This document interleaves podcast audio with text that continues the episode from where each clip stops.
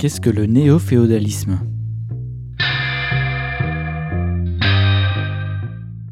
Article de Laurent Léchine pour la propriété d'usage.com.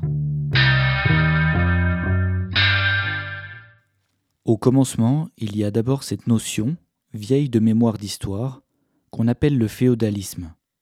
Si on pratiquait le micro-trottoir aujourd'hui, en questionnant le chaland sur l'actualité du féodalisme, il nous prendrait probablement pour des fous. Ce temps est révolu. Le féodalisme, c'est un vieux truc de l'époque des châteaux forts, du Moyen Âge. La corvée, la rente, c'est du passé. Pourtant, la corvée, la rente, dans leur définition stricte, correspondent à un temps de travail gratuitement fourni par le locataire de la terre au bénéfice du propriétaire lucratif, le seigneur, le clerc, le noble. Si nous voulions actualiser la liste des agents économiques qui font travailler gratuitement les locataires, nous pourrions ajouter aux propriétaires immobiliers déjà connus l'actionnaire, le banquier, le propriétaire lucratif de l'outil de travail, de l'argent avancé. Bref, vous constaterez que si le capitalisme a innové dans la forme, il reste un régime féodal sans originalité, tout à fait d'actualité. Seule la population des propriétaires lucratifs a changé, notamment après la Révolution. Désormais, ce ne sont plus les nobles et le clergé qui vous font travailler gratuitement, mais une diffusion de millions d'agents doubles, en même temps propriétaires lucratifs et locataires. Ça, c'est nouveau, à tel point qu'on peut parler de néo-féodalisme. La bourgeoisie décrite par Marx ne se manifeste qu'à de petites occasions, car le système pyramidal à outrance réduit le nombre des propriétaires lucratifs dominants à quelques centaines dans le monde. Ne négligeons pas son effet sur la division du travail et son contrôle de la production, car il est titanesque. Mais ce qui met en servage la masse des travailleurs, ce sont essentiellement les agents doubles, c'est-à-dire ceux qui louent de l'argent pour facturer des rentes. Le paradoxe, c'est qu'ils sont des rentiers qui payent des rentes. Pas fou pour autant, leur calcul est simple. Si la rente qu'ils facturent aux locataires est supérieure à la rente qu'ils payent pour investir, alors ils gagnent de l'argent sans travailler. C'est le principe qui pousse le bobo de gauche modéré à investir, traduisez, à louer à plus pauvre que lui pour s'enrichir, tout en se scandalisant de la pauvreté, bien évidemment. Le principe du néo-féodalisme se base donc sur l'exploitation généralisée de la faiblesse d'autrui, son incapacité à investir, donc l'obligation pour lui de passer par vos propriétés lucratives, la belle morale, la promesse du rêve américain, c'est que tout le monde puisse devenir rentier. Du moins en principe, car dans la vraie vie, c'est techniquement impossible. À force de reporter les rentes sur les agents inférieurs, une couche basse de population se constitue, particulièrement en Amérique. Ceux qui louent tout ce qu'ils usent, sans jamais déléguer l'usage en échange d'une rente, n'ont aucun moyen de sortir de leurs conditions. Pour cause, l'accès à l'investissement leur est impossible. Lorsque la fin du mois commence le 15, vous pouvez toujours aller voir un banquier avec un beau projet d'investissement. L'argent amène l'argent, comme le rappelait déjà Adam Smith au début du néo-féodalisme.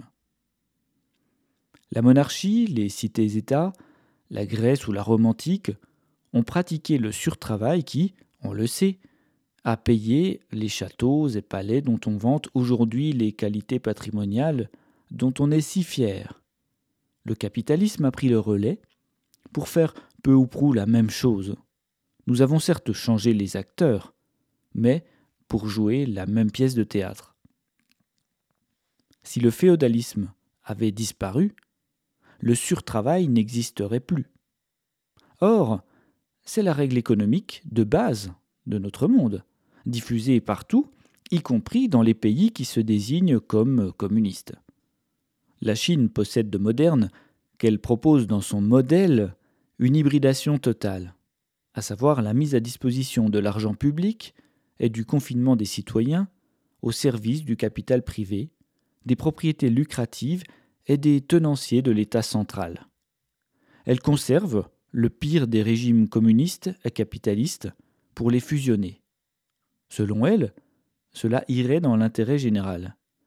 C'est d'ailleurs un élément clé de son soft power de diffuser au monde ce modèle dystopique.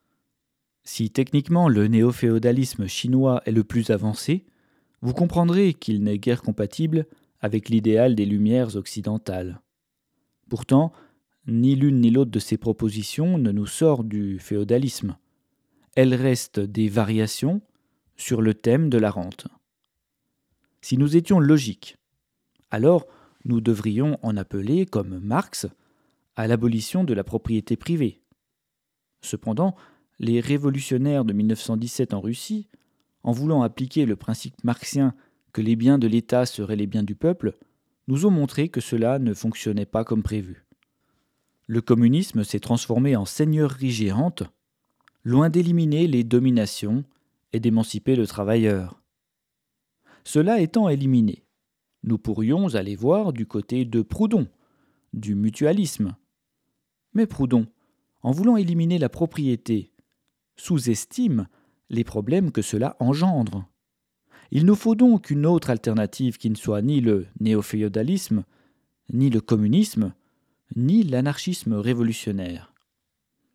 La nouvelle division du travail, proposée par la propriété d'usage universel, conserve le principe de la propriété privée pour un tas de raisons comme la motivation à produire, le soin accordé aux biens propres par exemple.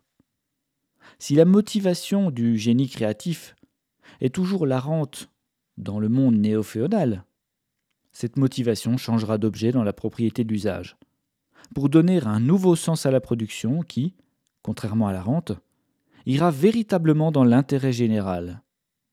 Tout le monde peut créer une entreprise sans condition de revenu. Cela ne signifie pas un open bar aveugle qui mènerait à la catastrophe. Il faut, primo, que le producteur soit qualifié, et secondo, que l'outil de travail qu'il nous demande de payer collectivement soit désiré et accepté. Un vote, à la fois par les futurs clients, les concurrents, les amis, les ennemis, associé à un autre vote des représentants de la collectivité, permettra de trancher si oui ou non nous allons payer un outil de travail à un producteur.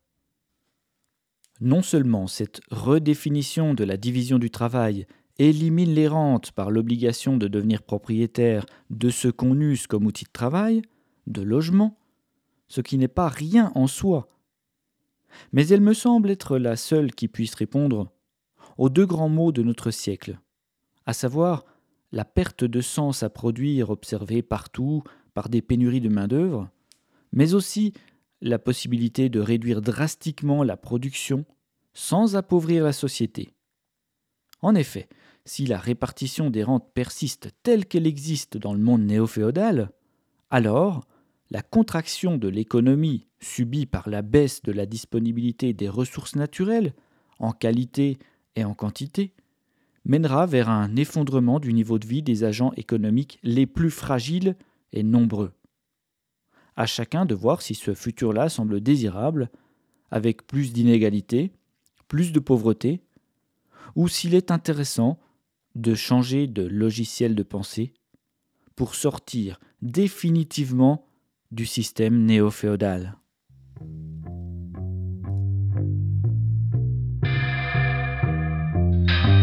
Retrouvez tous les articles sur le site lapropriétédusage.com.